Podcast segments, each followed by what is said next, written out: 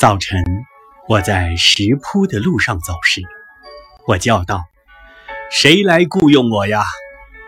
皇帝坐着马车，手里拿着剑走来。他拉着我的手说道：“我要用权力来雇佣你。”但是他的权力算不了什么。他坐着马车走了。正午炎热的时候。家家户户的门都闭着，我沿着弯曲的小巷走去。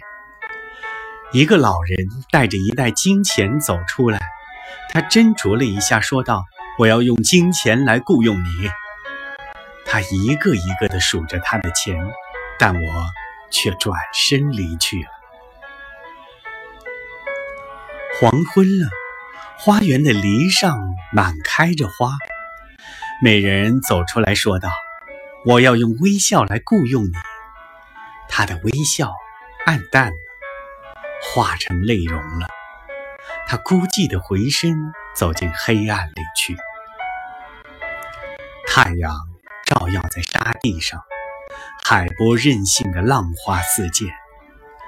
一个小孩坐在那里玩贝壳，他抬起头来，好像认识我似的，说道。我雇你不用什么东西。